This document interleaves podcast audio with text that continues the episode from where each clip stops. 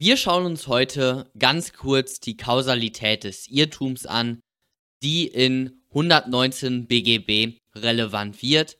Das heißt, sowohl beim 119 Absatz 1 als auch beim 119 Absatz 2. Zunächst einmal eine kleine Übersicht. Die Kausalität in 119 Absatz 1 untergliedert sich einmal in eine subjektive Komponente und einmal in eine objektive Komponente. Da steht so im Gesetz, wenn anzunehmen ist, dass er sie bei Kenntnis der Sachlage und bei verständiger Würdigung des Falles nicht abgegeben haben würde. Das sind die beiden ja, Komponenten, die ihr im Ausnahmefall beide prüfen müsst. Und wir schauen uns heute einfach mal ein paar Beispiele an, wo das problematisch ist. Will X bei dem ihm bekannten Gasthaus für seinen Urlaub das Zimmer Nummer 31 bestellen und schreibt er irrtümlich Zimmer Nummer 35, so liegt zwar ein Erklärungsirrtum vor. Aber X kann sich nicht durch Anfechtung vom Vertrage lossagen, wenn das Zimmer Nummer 35 ebenso gut ausgestattet ist und ebenso preiswert und mindestens so ruhig gelegen ist wie das Zimmer Nummer 31, worauf es dem geräuschempfindlichen X besonders ankommt. In diesem Falle hätte X auch bei Kenntnis der Sachlage die Willenserklärung über Zimmer Nummer 35 abgegeben. Also hier liegt dann keine subjektive Erheblichkeit vor. Man spricht von der Erheblichkeit, von der subjektiven und objektiven Erheblichkeit im Bezug auf die Kausalität beim 119 Absatz 1 oder 119 BGB. Und dieser Fall leuchtet, glaube ich, ein. Da muss ich auch, glaube ich, gar nicht mehr so viel zu sagen. Wenn Nummer 35 genauso ist wie Nummer 31, dann ist das, dann hätte der X auch bei Kenntnis der Sachlage die Willenserklärung über Zimmer Nummer 35 abgegeben. Anders ist es natürlich, wenn der X zum Beispiel Rollstuhlfahrer ist und das eine Zimmer ist jetzt im Erdgeschoss und das andere ist im fünften Stockwerk. Und es gibt keinen Aufzug, um es jetzt mal ganz extrem zu machen.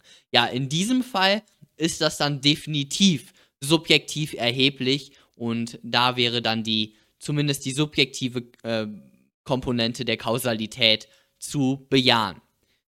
Okay, Jetzt die objektive Erheblichkeit. Bestellt X im Gasthaus statt des Zimmers Nummer 31 das Zimmer Nummer 13 und will er aus Aberglauben dieses Zimmer nicht beziehen, weil Nummer 13 ist so eine, ähm, ja, verhexte Nummer, keine Ahnung.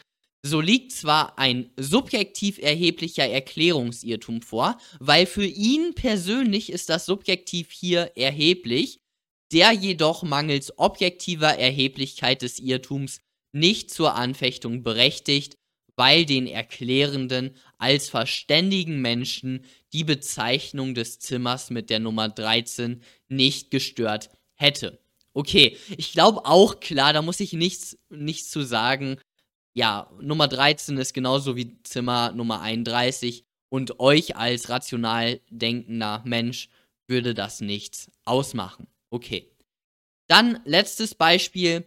V bietet seine Yacht für 500.212 Euro an K an.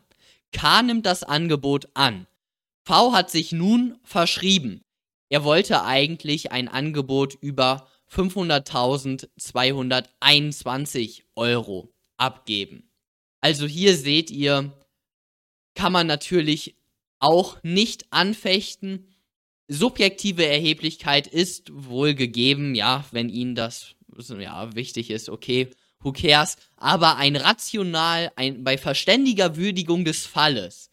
Es geht hier um eine 500.000 Euro Yacht. Da machen jetzt die 9 Euro. Die machen dann nichts. Das ist nicht mal Trinkgeld für so eine 500.000 Euro Yacht. Also und deswegen kann man hier bei verständiger Würdigung des Falles nicht anfechten. Es geht hier um 9 Euro.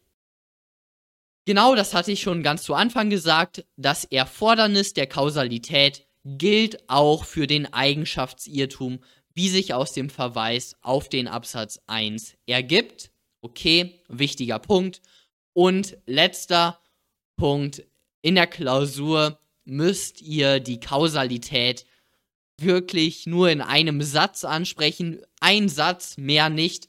Ich glaube, die Kausalität wird in der Klausur bei euch nicht problematisch sein, weil das sind halt so wirklich komische Fälle mit der Yacht oder mit den mit der Nummer 13.